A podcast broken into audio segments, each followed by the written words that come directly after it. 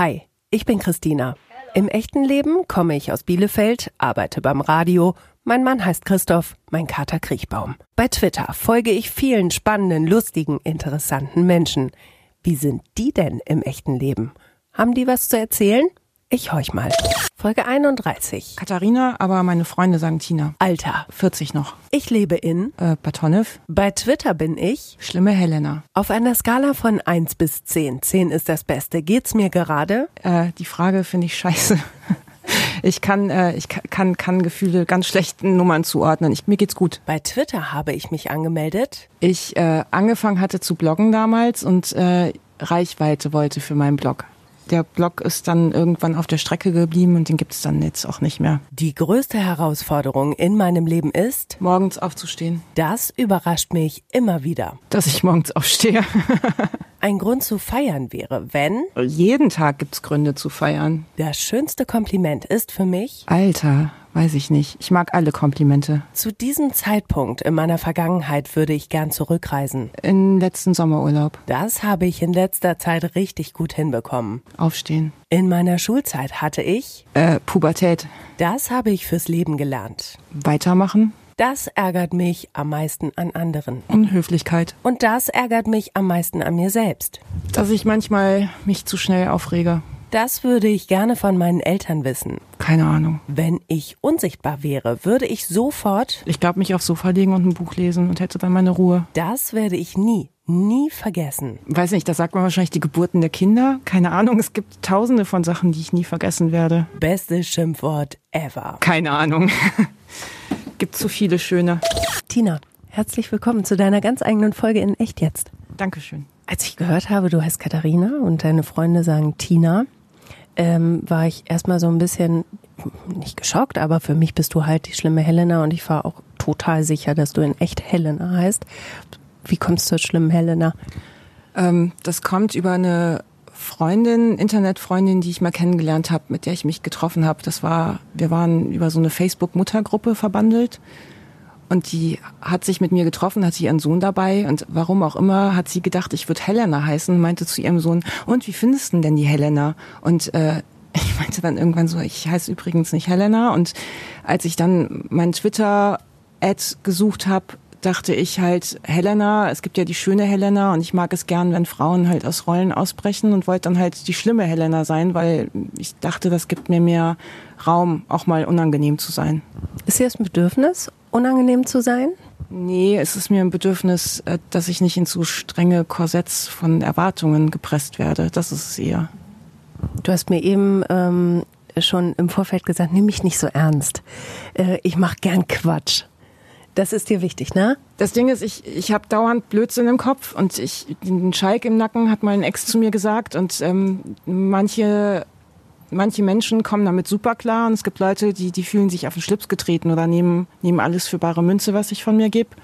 Und wenn ich jemanden noch nicht so gut kenne wie dich, dann schicke ich das gerne vorne weg, damit man weiß, dass nicht alles, was ich so von mir gebe, ernst gemeint ist. Ich mache manchmal einfach auch gern Blödsinn. Also du warnst dann ein bisschen vor? Oder wie, wie schätze ich das ein? Ja, ja, genau so, ja. Ich finde, man sieht das jetzt, ihr könnt äh, äh, Tina natürlich jetzt gerade nicht sehen, ich schon, sie sitzt mir gegenüber und ich finde, den Schalk im Nacken sieht man in deinen Augen. Total. Und in deinen Mundwinkeln. Ähm, ist dir das angenehm, wenn man dir das direkt ansieht? Weil du kommst ja erstmal schon so ein bisschen trocken rüber, ne? wenn, wenn du so sprichst. So, ja, hm, hier, hier kannst du hinsetzen, ist Kuchen. Äh, aber ich finde, in deinen Augen sieht man das sofort. Ja, das ist super. Ich will ja, ich will ja niemanden äh, vom Kopf stoßen. Das ist schon gut so. Also wenn man das erkennt, dass ich es nicht ernst meine. Mhm. Ja, ja. Lass uns mal über Gefühle sprechen. Weil du nämlich eben im Fragebogen hast du gesagt, äh, nee, das kann ich nicht sagen. Ich kann das nicht in, in Ziffern sagen, wie es mir geht. Was fällt dir daran schwer? Dass ich nicht weiß, wenn eine Stufe, also wenn du sagst, auf einer Skala von eins bis zehn, wie geht's mir gerade? Ich wüsste nicht, Skala, also Skala eins, wie, wie schlecht geht's mir da? Ich kann das, ich kann Gefühle einfach nicht in, in, in ein metrisches System reinpacken. Ich kann dir sagen, ob es mir gut geht, ob es mir schlecht geht, ob ich traurig bin, ob ich aufgeregt bin, aber ich kann dir nicht sagen, wie sehr es mir gut geht oder schlecht geht. Also es geht mir gut oder sehr gut oder großartig, aber ich habe da keine Zahlen okay. für. Okay, das habe ich geschnallt. Aber du hast eben gesagt, es geht dir gut. Ja. Ähm, was ist dein dein Ist gerade? Was ist deine Situation? Was was beschäftigt dich gerade? Äh, ich habe zurzeit, also die Sommerferien haben jetzt aufgehört. Seit letzter Woche ist wieder Schule. Ich habe drei Kinder. Ich muss arbeiten. Ich habe seit zweieinhalb Wochen einen Hund. Ich habe eine Patchwork-Familie. Ich habe einen Mann und das ist so das, äh, worum sich mein Alltag dreht. Und das ist halt, also was mich beschäftigt, ist Alltägliches, glaube ich, wie die meisten Menschen. Und dann halt gucken, äh, wo ich dann noch äh, Zeit für mich rausschinden kann, um mich mit Sachen zu beschäftigen, die, mit denen ich mich beschäftigen möchte, die nicht zwingend durch den Alltag kommen. Ich habe eben auf der Fahrt hierher, ähm, die ein bisschen anstrengend war, weil ich von einem Stau in den nächsten geschaukelt bin, da kannst du ja nichts für, ähm, habe ich einen Podcast gehört zum Thema, was ist eigentlich Glück? da war ein Philosoph dabei und ein Psychologe und äh, eine Moderatorin und die haben da irgendwie so durchgeführt. Ähm, was würdest du sagen, was ist für dich Glück? Kannst du das formulieren? Ich finde, so Wörter wie Glück sind mir zu abstrakt. Ähm, was ich versuche, ist ähm, nette Momente zu sammeln. Einfach Momente, wo ich mich gut fühle oder wo ich mich mit einem einzelnen Kind, wenn ich mir eins nur rausnehme, gut fühle oder wo ich mit meinem Partner was mache und mich dann gut fühle. Das sind Kleinigkeiten, das ist äh, mal zusammen was gucken, was beiden gefällt oder ähm, alleine ähm, mit einem Kind sich unterhalten können oder wenn wir zu fünft irgendwo hinfahren und das läuft gut, das ist für mich Glück. Aber ich meine, insgesamt würde ich sagen, dass ich sowieso ein sehr glücklicher Mensch bin, weil ich einfach scheiße privilegiert bin, ja. Also mir geht's gut. Ich habe einen Arbeitgeber, der super tolerant ist, ähm, so dass ich halt Familie und Job super unter einen Hut kriegen kann.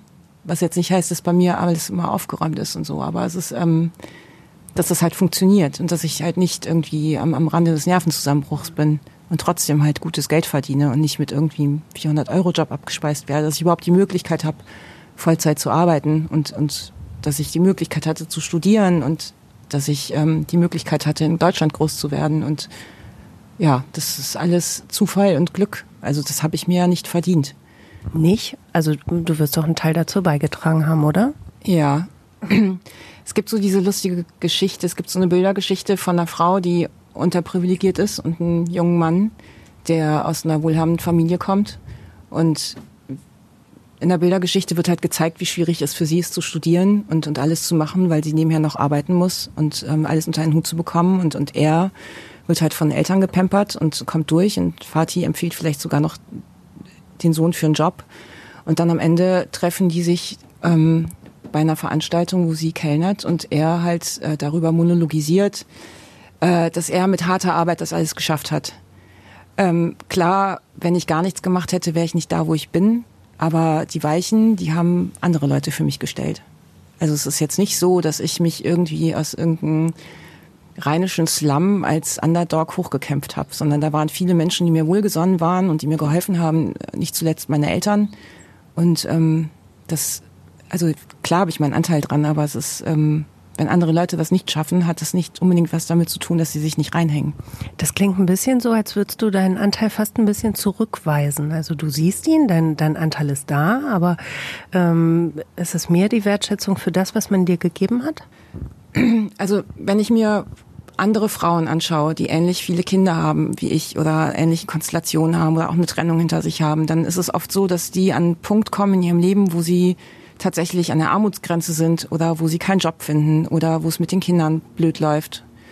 Und ich glaube nicht, dass diese Frauen es alle selber schuld sind. Mhm. Und ich glaube nicht, dass, also ich weiß sehr wohl, dass ich das, was ich mache, gut mache. Mhm. Also ich, es ist nicht so, dass ich mein Licht unter ein Scheffel stelle. Ich halte auch nichts von Bescheidenheit wenn sie nicht äh, ähm, angebracht ist. Aber es ist halt nicht so, dass nur ich das bin. Klar habe ich meinen Anteil dran, aber es ist, ähm, ich glaube, man macht es sich ein bisschen zu leicht, wenn man seinen eigenen Anteil überschätzt oder überhöht, weil man dann nämlich dazu neigt, auf andere hinabzublicken und sich denkt, ah, wenn die sich nur zusammenreißen oder die, die müssen halt flexibler sein oder was weiß ich was. Und ich möchte so nicht sein. Ich möchte das auch meinen Kindern nicht vorleben, dass die denken, dass man immer alles nur selber schuld ist. Klar muss man selber sich auch zusammenreißen im Leben und ähm, was tun, aber es gibt Leute, die haben einfach nicht mal die Chance, sich zusammenreißen zu können. Darum geht's mir. Vielleicht ist es so eine Balance aus beiden. Also ähm, so ein Konglomerat aus dem, was man bekommen hat, ähm, dem, was man selber tut. Ich kenne es eher andersrum, dass ich immer denke, ähm, ich, ich, ich muss es ja selber machen. Es geht gar nicht anders. Ähm, und ich kann mich nicht darauf verlassen, auf das, was mir gegeben wurde. Weißt du, was ich meine? Also ja. so das andere. Äh, wie ich bin auch von, also von der Art her bin ich der Typ, im Zweifel mache ich es dann selber. Also ich bin niemand, der groß um Hilfe bittet. Mhm. Aber ja, es ist äh, dennoch, äh, ich bin einfach nur, ehrlich gesagt, immer wieder dankbar. Mhm weil ich finde, ich habe es echt ganz gut getroffen und mit, mit den Voraussetzungen habe ich es auch, ähm, also mir geht's besser, als ich gedacht hätte als Kind, wie es mir mit 40 gehen würde. Also es ist schon ganz gut. Damit hättest du laut äh, oder nach diesem Podcast auf jeden Fall die Grundvoraussetzung für Glück und ein glückliches Leben auf jeden Fall erfüllt. Ja. Äh, das war die Konklusion aus dem Podcast tatsächlich. Also ich glaube, dass ich in der Summe ein glückliches Leben habe, ja. Was hättest du dir denn vorgestellt als Kind, ähm, wie du mit 40 leben würdest? Wie bist du aufgewachsen? Wie, was war da so die Situation? Also meine Eltern sind in den 60ern nach Deutschland gekommen aus dem damaligen Jugoslawien und meine Mutter hat in einem Behindertenwohnheim als ähm, Nachtschicht ähm, in der Pflege gearbeitet hat nebenher noch Putzstellen gehabt. Mein Vater hat irgendwelches Schweißjobs gehabt und dann zu Hause noch im Keller ähm, privat noch ähm, Filter für so Großindustriemaschinen geschweißt und hergestellt und die haben halt immer nur gearbeitet. Ich ähm, wusste von meinen Eltern, dass sie wollten, dass ich später mal nicht so viel arbeiten soll. Denen war es halt wichtig, dass ich studiere. Und ähm, keine Ahnung, ich habe halt als Kind, ähm, war ich neidisch auf die Kinder, die so Eltern haben, die Bücher lesen und äh, Akademiker sind und in, in schönen Häusern wohnen. Wir haben halt, als ich klein war, in einer ziemlich beengten Wohnung gewohnt und die ersten neun Jahre habe ich bei meinen Eltern im Schlafzimmer auf einem ausziehbaren Sofa geschlafen. Und ähm, dass ich jetzt in so einem großen Haus wohne, wo jedes Kind ein eigenes Zimmer hat, äh, wo ich einfach im Supermarkt nicht gucken muss, wie teuer was ist, sondern es einfach kaufen kann, weil ich es mir leisten kann. Äh, wo ich, wenn irgendwelche Sachen fehlen, es einfach kaufen kann. Äh, jetzt nicht, dass Konsum so wichtig ist, aber dieses, ähm, dass ich finanziell halt nicht so eingeschränkt bin und ähm, dass ich auch nicht mehr an dem Punkt bin, wo ich sofort als Ausländer ähm, erkannt werde. Das finde ich eigentlich ziemlich gut, ähm, weil als Kind war das anders. Also die Eltern haben halt, also meine Eltern sprachen, mein Vater ist ja verstorben, ähm, schon ganz gut Deutsch. Mein Vater hat sich aber nie drum bemüht, es korrekt zu sprechen. Das heißt, er hatte so ein Gastarbeiterdeutsch. Und meine Mutter ist da zwar deutlich besser, aber du hörst es halt an der Aussprache, dass sie ähm, nicht von hier ist. Also mit Umlauten hat man halt Probleme, wenn man vom Balkan kommt. Mhm. Die sagt jetzt zum Beispiel nicht Brötchen, sondern Brötchen. Oder nicht Kalorien, sondern Kalorien. Und dann merkst du halt, dass, das, dass der von woanders ist. Und bei mir ist es inzwischen durch ähm, die Heirat mit meinem Ex-Mann, habe ich einen deutschen Nachnamen und ähm, fall gar nicht mehr auf als Ausländerin. Und das ist eigentlich ganz cool. Weil es dir viel Kummer bereitet hat, als Kind als Ausländerin gesehen zu werden? Oder wie stell ich es mir vor? Weil es nervt, wenn immer auf dein Anderssein mhm. äh, du angesprochen wirst. Obwohl du dich gar nicht anders fühlst, weil du hier geboren bist und aufgewachsen bist? Oder? Ja, ich glaube, das ist ein bisschen vergleichbar mit, äh, wenn du in Deutschland ähm, farbig bist, dann wirst du permanent darauf hingewiesen. Du machst dir morgens wahrscheinlich keine Gedanken, wenn du aufstehst, äh, welche Hautfarbe du hast. Aber die Menschen, die, die stoßen dich immer wieder drauf. Und ähm, so ist es mit Gastarbeiterkindsein auch ein bisschen gewesen. Ich war für mich ganz normal, wie alle anderen auch. Und andere haben mich immer wieder darauf hingewiesen, dass ich ja eigentlich nicht hier hingehöre und wann ich denn mal zurückgehe, obwohl ich halt nie woanders war. Und ähm, das nervt, weil das sorgt dafür, dass du nie richtig ankommst. Und wenn das aufhört, ist das sehr angenehm, weil du dann endlich in der Gesellschaft halt auch angekommen bist, weil die Menschen nicht dauernd betonen müssen, dass du ja eigentlich ähm, ein Fremdkörper bist. Ich glaube, ich habe da eine Entwicklung gemacht, die, die die meisten machen. Zeitlang war ich dann super stolze äh, Kroatin oder Jugoslawin, als Kind vor allen Dingen Jugoslawin. Dann kam der Balkankrieg. Ähm, da war ich boah, ich glaube, als ich das mitbekommen habe, war ich vielleicht elf oder zwölf. Das äh, hat dann meine Identität, die ich mir bis dahin aufgebaut hatte. Okay, ich bin halt äh, die Jugoslawin und das ist total super da unten. Ich meine, als Kind hast du keine Ahnung von politischen Systemen. Es war halt äh, der Ort, wo wir in Urlaub gefahren sind und wo die Familie herkommt und die Sprache spreche ich, auch wenn ich da äh, Grammatikfehler mache und sich meine Verwandtschaft vor Ort lustig drüber macht. Aber das weiß ja in Deutschland keiner. Und äh, einen deutschen Akzent habe ich auch in meiner Muttersprache. Aber ähm, das, äh, ist dann erstmal weggebrochen und dann ähm, gab es eine Phase, da war ich halt äh, sehr rebellisch.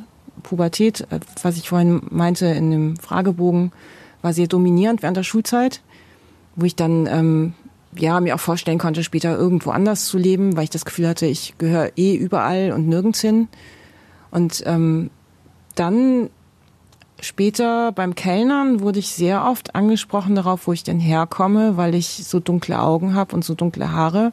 Da ist mir es erstmals aufgefallen, dass Menschen mich ähm, versuchen einzuordnen aufgrund meiner Optik.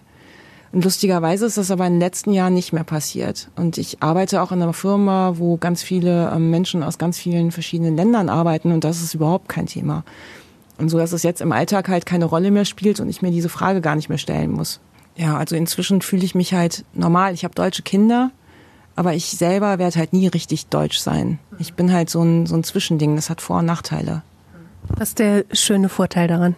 Der Vorteil ist, dass ich weiß, dass es nicht selbstverständlich ist, ähm, einer Nationalität anzugehören und in dem Land groß zu werden. Und ich verstehe Leute, die zwischen den Kulturen stehen, glaube ich, besser. Und ich glaube, ich bin da auch ein bisschen vorsichtiger im Umgang mit anderen und bin auch offener. Also es ist so, dass ich jetzt nicht per se, natürlich habe ich Vorurteile, ähm, aber ich weiß, dass es Vorurteile sind und bin nicht per se so, dass ich denke, weiß ich nicht, Land XY Menschen sind äh, so und so, sondern ich gucke mir halt an, wie sich jemand verhält und wie er ist.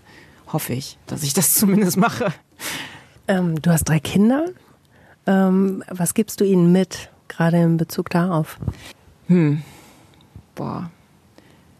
Keine Ahnung. Also ich versuche bei den Kindern einfach nur, dass sie, dass sie keine Arschlöcher werden. Das ist mir wichtig. Ich versuche sie nicht groß zu formen oder in eine Richtung zu zerren oder zu fördern. Halt, ich mache mit denen das, was sie interessiert und lenke das vielleicht nur ein bisschen, indem ich ihnen halt auch zeige, was mich interessiert. Ähm, eigentlich versuche ich nur aus ihnen Menschen zu machen, die ähm, in der Gesellschaft, in der wir leben, klarkommen. Dass sie halt um, um Umgangsformen wissen und was man machen kann und was nicht. Ähm, aber ich, was gebe ich denen mit? Selbstbewusstsein, hoffe ich. Mhm. Und dass sie nicht so leicht zu manipulieren sind. Dass sie ähm, nicht unsicher sind, dass sie wissen um ihre Stärken und um ihre Schwächen. Was ich eben total beeindruckend fand, wir haben ja schon mit deinen Kindern zusammen Kuchen gegessen. Kuchen, ja. müssen wir natürlich gleich drauf kommen. Ähm, die waren so offen. Die sind ähm, ja so auf mich zugekommen und haben gleich Fragen gestellt und dein Sohn äh, hat mir sein Spiel gezeigt. Ähm, das kenne ich nicht unbedingt so von Kindern in dem Alter. Okay. Wie sind die sonst so in dem Alter? Äh, erstmal verhaltener. Also nicht lange. Ich glaube schon, dass ich mit Kindern ganz gut umgehen kann, aber die fand ich jetzt irgendwie extrem äh, ja, offen, äh, angenehm offen. Also wir haben alle gern Besuch da. Mhm. Ich mag das übrigens auch voll gern, Leute einzuladen, weil dann kann ich mehr backen. es ist, äh, ähm, dann muss ich das nicht alles essen. Ähm, ja, ich habe mit denen vorher drüber geredet, wer kommt und wer du bist und was du machst und ähm, habe ihnen auch gesagt, wie lange sie dabei bleiben können und dann sollen sie bitte schön äh, verschwinden, damit ich mit dir hier in Ruhe sprechen kann. Und ja, die, die sind halt neugierig. Also wenn ich denen ja vorher sag, wer du bist, warum sollten die da, warum sollten die da irgendwie Hemmnisse haben? Also wir mögen das alle, wenn das Haus voll ist. Ja. Habe ich gemerkt. Ja, sie fühlte mich gleich irgendwie sehr willkommen so bei euch. Ähm, bei Twitter spielen deine Kinder ja auch eine Rolle, ne? Ja, die machen die besten Tweets, muss ich sagen. okay. Weil die, äh, weil Kinder einfach, äh, keine Ahnung, Kinder denken einfach anders als wir Erwachsene und da kommen viele lustige Sachen bei raus. Ich finde Kinder, ich, das ist ganz komisch. Ich finde Kinder einerseits großartig, viele Kinder gehen mir total auf den Sack. Meine Kinder finde ich natürlich prima und sie gehen mir täglich dennoch auf den Zeiger. Mhm. Ähm, aber es macht Spaß, mit denen zu reden. Es macht Spaß, äh, was die so von sich geben. Und ich finde sie witzig. Ich finde die super witzig. Du hast angefangen mit einem Blog, der mittlerweile bla bla bla bla bla, bla ja. brach liegt. Genau, der ist tot. Den habe ich äh, auf privat gestellt. Ich muss irgendwann gucken, dass ich den noch abmelde. Ich weiß gar nicht, ob ich die Zugangsdaten noch habe. Aber Schreiben ist für dich äh, immer wichtig gewesen, ein Kanal, ein, ein, ein Ausdrucksmittel. Was, was ist Schreiben für dich, dich mitzuteilen, öffentlich? Ähm, das öffentliche Schreiben habe ich erst durch Twitter angefangen und am Anfang hatte ich schon arg Hemmnisse. Ich habe auch am Anfang ganz anders getwittert. Da ähm, habe ich vor allen Dingen versucht, ähm, Dinge in damals noch 140 Zeichen ähm, pointiert rüberzubringen. Ich habe voll angefangen, in Tweets zu denken. Und es hat irre Spaß gemacht, wenn, wenn dann die ersten Reaktionen kamen. Ich weiß noch, als ich das erste Mal einen Tweet hatte mit 50 Faves. Ich meine, sonst bringst du halt den lustigsten Tweet der Welt und kein Mensch kriegt's mit. Das war am Anfang bisschen frustrierend. Ähm, ich habe tatsächlich früher schon gern geschrieben. Ich habe als Teenie angefangen, Gedichte zu schreiben und, und war da in so einer Kreativ-AG und ähm, habe Musik gemacht und ähm, mochte das gern, mich so auszudrücken. Und ähm, das ist dann eine Zeit lang weg gewesen, als ich äh, meine Bankausbildung gemacht habe und danach VWL studiert habe. Da habe ich jetzt weniger geschrieben, habe aber viel gelesen nebenher. Und jetzt ähm, durch dieses Bloggen ist es halt äh, wieder gekommen.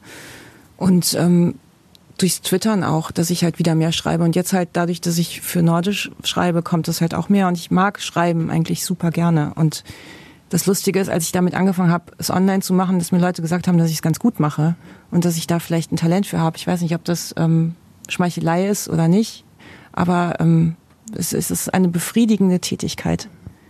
Es macht einfach Spaß. Ich habe mich gerade erwischt bei, bei fiesem Schubladendenken, weil äh, in die Schublade Bank, VWL hätte ich dich jetzt erstmal nicht gesteckt. Wie kam es dazu?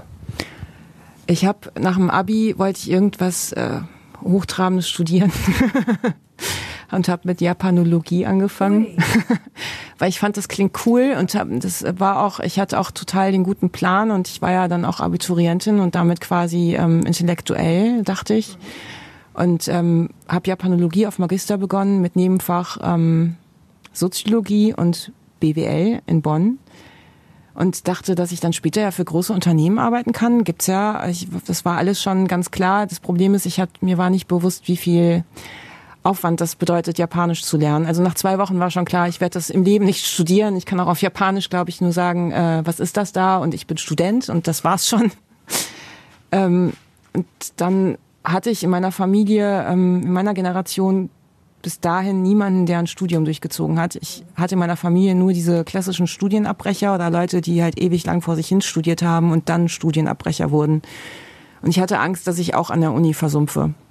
Also habe ich dann überlegt, dass ich eine Ausbildung machen will. Das war reiner Pragmatismus und da habe ich mir halt überlegt, welche Ausbildung kommt in Frage, mit der ich, weil mir Geld damals unglaublich wichtig war, mit der ich trotzdem ähnliches Einkommen später haben kann wie mit dem Studium und das war damals der Bankkaufmann. Und da habe ich mich dann halt beworben und bin bei einer kleinen Hypothekenbank, die es jetzt auch nicht mehr gibt, ähm, genauso wie den Blog, genommen worden und äh, habe da eine Bankausbildung gemacht. Und durch, das, durch die Bankausbildung, ähm, da hatte ich auch Berufsschule, was ganz schlimm war, weil ich so froh war, mit dem Abi nicht mehr in die Schule zu müssen. Dann hatte ich dann doch wieder Schule und dann auch wieder so Schulsport. Das war zum Kotzen. Äh, habe ich allgemeine Wirtschaftslehre als Fach gehabt. Und da gab es ein Thema, das war die Zinspolitik der Zentralbank, der europäischen. Und das war etwas, das mir total gelegen hat. Da habe ich halt Blut geleckt und gegen Ende der Bankausbildung hat meine Banken ja angeboten, die hatten dann damals für die Privatkunden angefangen, Callcenter zu machen, damit es halt alles günstiger wird, also die Jobs einfacher zu machen, damit du halt jemanden in kurzer Zeit anlernen kannst. Und da wollten sie mich als erstes reinstecken nach der Ausbildung. Und ich dachte so, nee, also ich mache jetzt nicht zweieinhalb Jahre eine Bankausbildung, damit ich danach im Callcenter setze, sitze.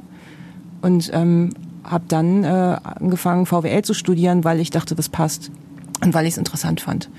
Und im Zuge des VWL-Studiums bin ich dann in die Spieltheorie gekommen. Also es ist VWL ist ja, glaube ich, eine Geisteswissenschaft und ähm, hat Schnittpunkte auch zur Psychologie und Psychologie finde ich auch sehr interessant und ähm, der Teil, wie verhalten sich jetzt Konzerne oder Menschen ähm, miteinander in dieses Spieltheorie-Setting, das hat mir sehr gelegen und ich habe dann hauptsächlich Auktionstheorien gemacht und fand das super interessant und das hilft mir bis heute, die Art zu denken, wie ich es halt im Studium gelernt habe. Aber das heißt nicht, dass ich ähm, nicht alle Menschen, die einen konservativen Ausbildungsgang machen, wie was wirtschaftswissenschaftliches und vorher eine Bankausbildung sind, ähm, weiß ich nicht die Spießer, die wir uns vorstellen. Deswegen sagte ich ja auch fiese Schublade, ne? Also erwische ich mich immer wieder. Also ich meine, wie, wie. Die gibt's, die gibt's. Also es gibt auch äh, im, im im, im Job gibt es auch Leute, die so sind, aber zum Glück in meinem Team nicht. Also ich arbeite in einem Team, wo, wo die, die sind ähnlich wie ich, würde ich sagen.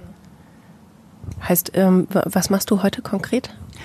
Oh, schwierig. Ich bin ähm, in der Finanzbranche bei einem großen Versicherer in einem Tochterunternehmen und berechne Benchmarks für Portfolio Manager. Oh, klar.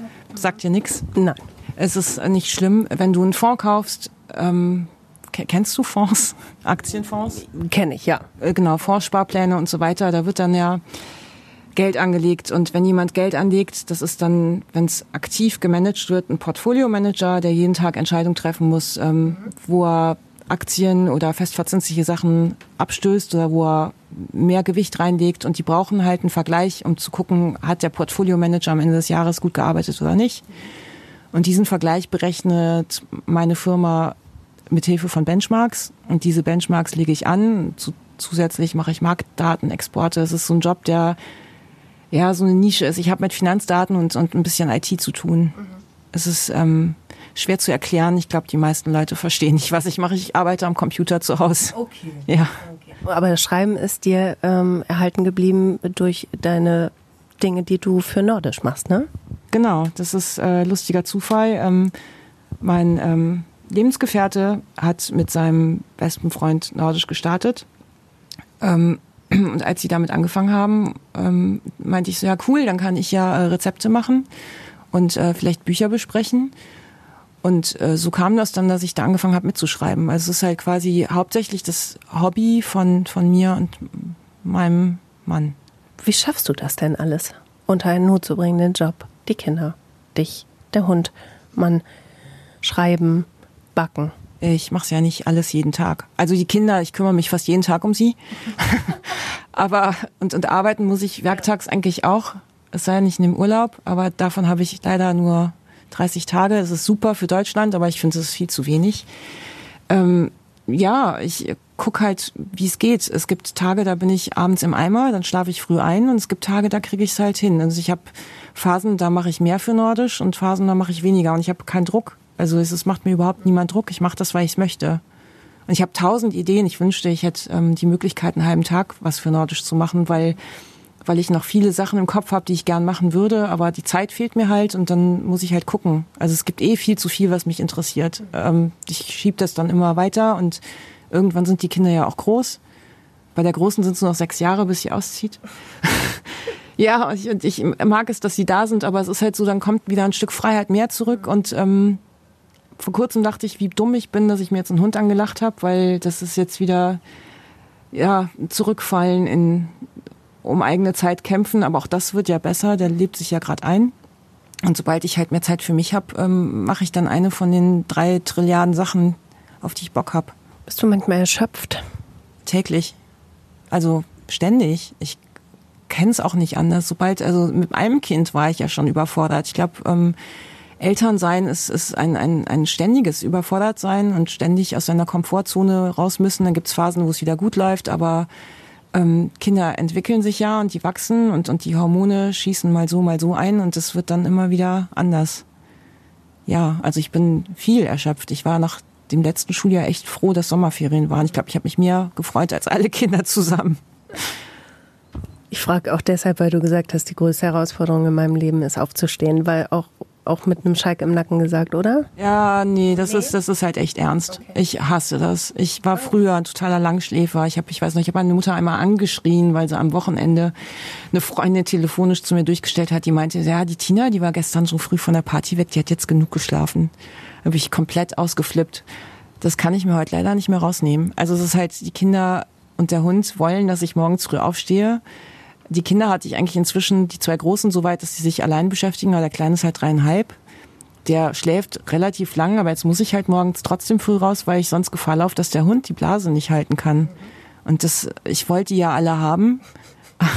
Also liege ich morgens im Bett. Ich bin jemand, der ähm, mindestens eine Viertelstunde lang, eher eine halbe Stunde lang im Bett liegt und den Timer immer weiter nach vorne schiebt.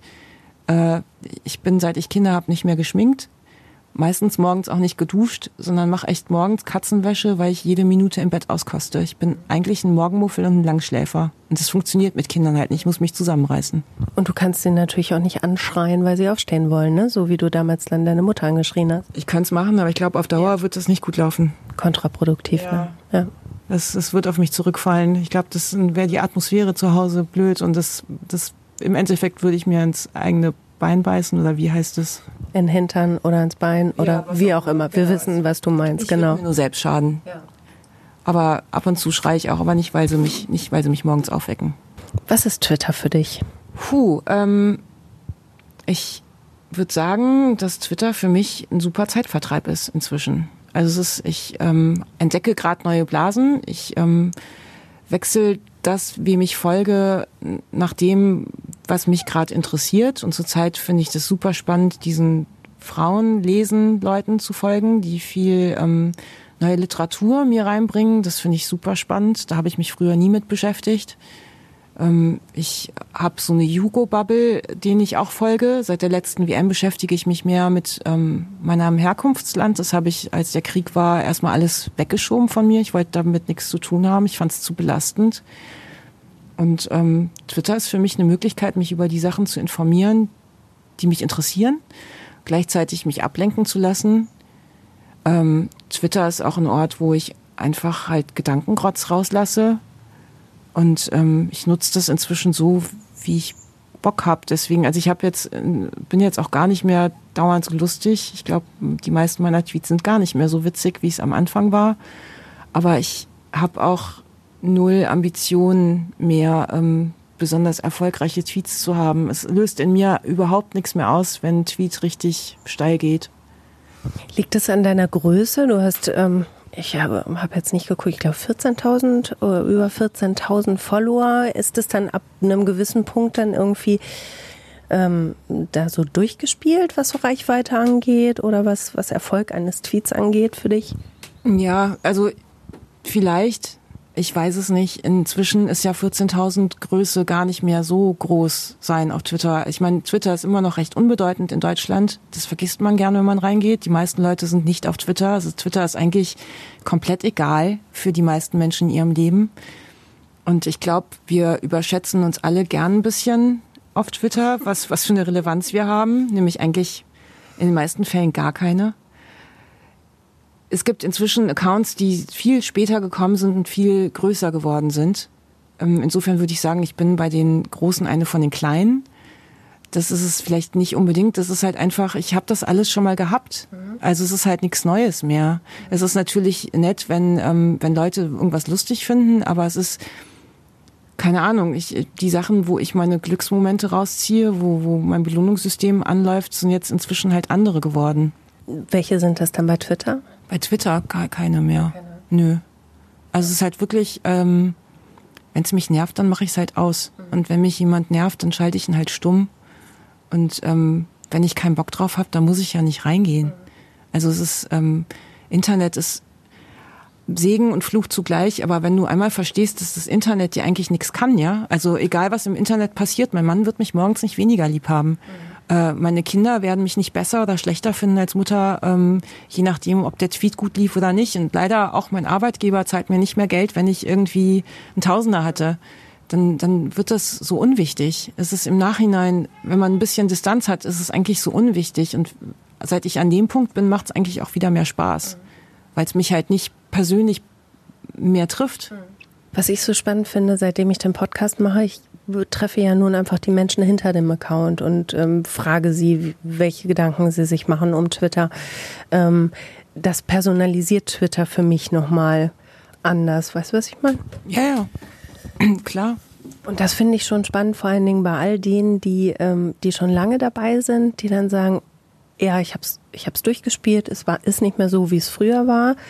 Ähm, aber bei allen ist auch dieses Gefühl von, so richtig los komme ich halt doch nicht. Nee, es ist, äh, ich nutze es halt jetzt, wie gesagt, anders. Es gibt da ein paar Leute, wenn die was Neues twittern, dann bin ich super neugierig. Also vor allen Dingen habe ich ja gerade ähm, seit letztem Jahr versuche ich mehr zu lesen. Und ähm, ich muss nicht mehr so viel vorlesen, weil ähm, zwei der Kinder schon größer sind und kann endlich wieder ähm, Erwachsenenliteratur lesen.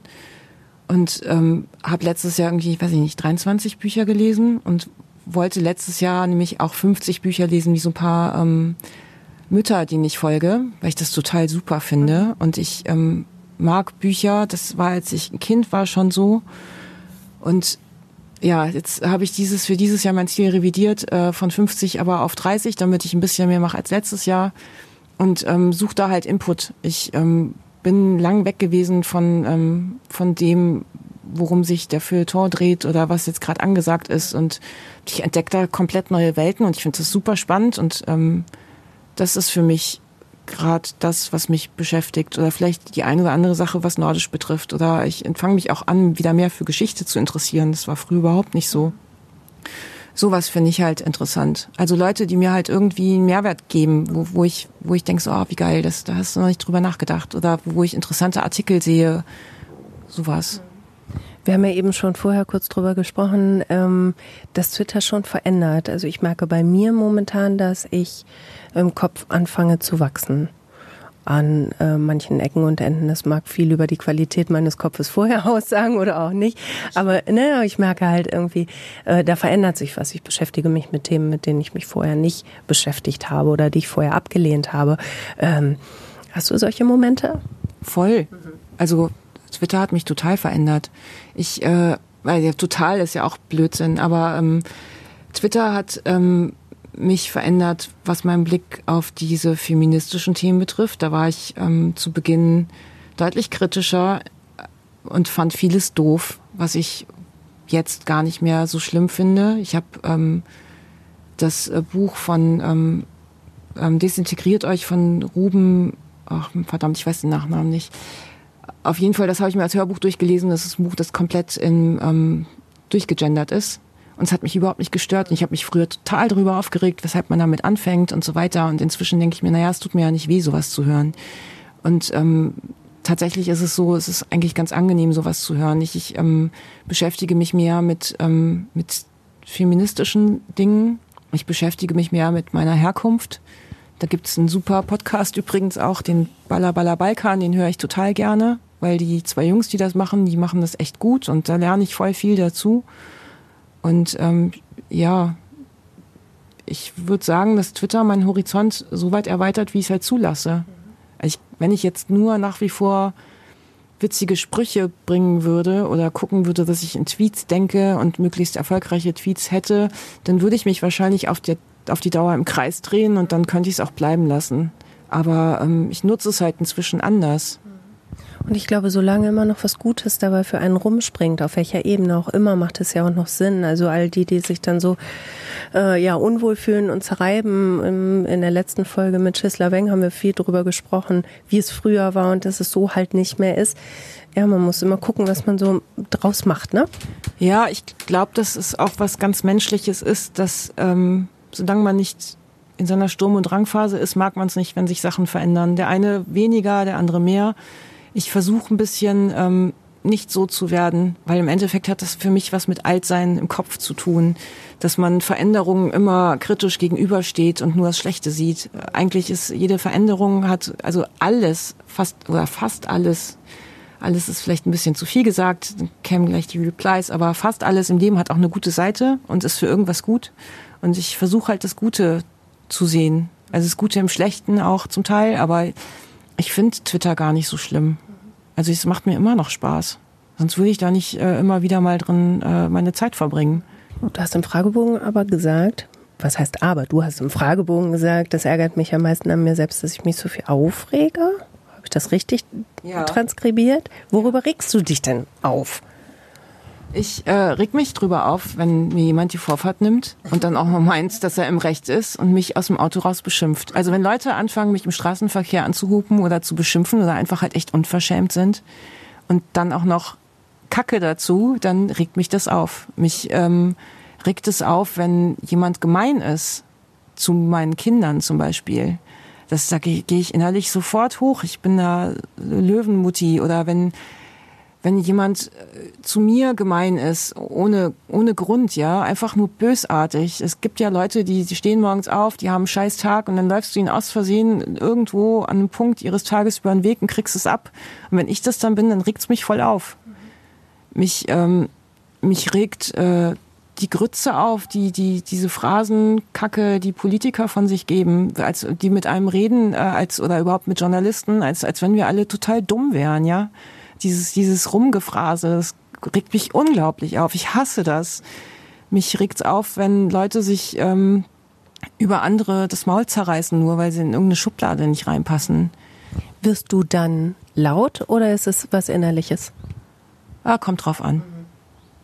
Und ich kann mich über die Kinder großartig aufregen. Ich äh, wäre gerne oft, hätte gern oft mehr Langmut. Es ist halt, tendenziell würde ich sagen, kann ich geduldig sein, aber wenn halt so viel zusammenkommt, ist bei mir manchmal auch nur noch äh, Game Over oben. Und das, ich wünschte, ich wäre da noch ruhiger. Also ich bin da schon viel besser, als ich war, bevor ich Kinder hatte. Aber ich würde gern noch mehr in mir ruhend sein. Ja. Jetzt haben wir schon so lange gesprochen und wir haben über ein ganz elementares Thema noch überhaupt gar kein Wort verloren. Kuchen. Ja, ich backe gerne Kuchen, weil ich gerne was mit meinen Händen mache. Es ist ähm, ähnlich wie mit dem Schreiben. Ich habe angefangen, den ersten Kuchen selbst zu backen mit 13. Und was ich am Backen einfach mag, ist, ähm, du musst dich sehr auf die Tätigkeit konzentrieren. Und das holt dich ähm, ähnlich wie das Lesen raus aus deinem Alltag weil du einfach nicht, wenn du anfängst beim, beim Backen über irgendwelche Alltagskram-Probleme nachzudenken, dann geht's schief. Es sei denn, du machst irgendwas ganz Leichtes und ich probiere gern neue Sachen aus. Das geht beim Backen und äh, das Beste am Backen ist, die Leute finden es meistens lecker und es macht Spaß. Kuchen macht Menschen so glücklich. Also nicht jeden. Es gibt bestimmt auch wieder Menschen, die keinen Kuchen mögen. Das tut mir dann sehr leid. Aber es ist einfach, ich finde, was mit seinen Händen zu machen, das ist echt super befriedigend, weil ich es halt nicht dauernd machen muss. Also hätte ich jetzt, ich habe mal für einen Kaffee gebacken, als ich gekellert habe neben der Uni. Da war das dann nicht mehr nur noch befriedigend, so irgendwie vier, fünf Kuchen die Woche zu backen. Aber jetzt mache ich es ja dann, wenn ich Bock hab und das ist echt gut. Es ist einfach, ich bin dann in der Küche, ich mache mein Ding, es riecht voll lecker, es ist ähm, die Kinder sind äh, glücklich oder auch nicht. Wenn Obst drin ist, dann halt nicht. Äh, und äh, ich kann es verteilen und ich kann dran riechen und ich kann es probieren. Und das ist einfach, ich finde Kuchen sehr befriedigend.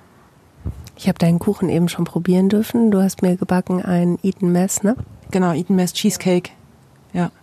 Alter, der war, war extrem geil. Ich habe äh, ja, anderthalb Stückchen gegessen glaube ich. Das, ja, das war nicht so viel. Also so doch, die waren ziemlich riesig. ähm, und ja, zu wissen, du kannst da was machen, was macht, was andere glücklich macht, das ist schon geil, oder? Ja, voll. Äh, ist doch auch befriedigend, so ein Stück Kuchen zu essen. Also ich mag das. Zusammensitzen, nachmittags Kuchen essen und einen Kaffee trinken und quatschen. Ich finde das super. Also wenn ich Geburtstage von, von mir feiere, dann sind das auch immer ähm, Kaffee- und Kuchengeburtstage. Wie so eine Oma. Ich will auch so eine Oma werden. Ich habe ja auch eine Waffeleisensammlung. Ich will später die Waffel- und Kuchenoma sein. Wie viele Waffeleisen hast du? Zurzeit nur vier, aber zwei muss ich noch kaufen. Weil? Das ist, jedes ist anders. Ich, das erste, das nächste, was ich kaufe, wird ein Zimtwaffeleisen sein. Es gibt so ein äh, deutsches Rezept für Plätzchen. Ähm, das ist so ein Teig, den, der, der ist fest. Dann nimmst du so einen Ball, den drückst du platt und machst dann auf jede Form drauf. Und die sind dann halt ähm, ähnlich wie Springerle oder wie ähm, Spekulatius ist es geprägt auf einer Seite und damit backst du dann Zimtwaffeln, das sind Weihnachtsplätzchen. Und das sieht so nett aus und ich stelle mir das so nett vor und ich glaube, dass ich halt dieses Jahr mir so, ein Zimtwaffeleisen kaufe und dann nächstes Jahr dieses Bubble-Waffeleisen, über das habe ich neulich äh, nach dem Urlaub getwittert, glaube ich. Was ist das? Das sind, äh, das ist glaube ich ursprünglich aus Hongkong, wenn ich es richtig mitbekommen habe und das sind Waffeln, die so ähm, so wie Bienenwaben aussehen. Das sind so, so kugelmäßig, so Kugeln, die aneinander sind. Musste, musste googeln. Die Kugeln musste googeln. Ich habe auf jeden Fall wieder Speichelfluss und wollte dich fragen, ob ich ähm, noch so eine Schnecke haben kann. Vielleicht bitte. Ja, darfst du. Danke fürs Gespräch. Gerne. Und den Kuchen. Äh, sehr gerne. Komm wieder.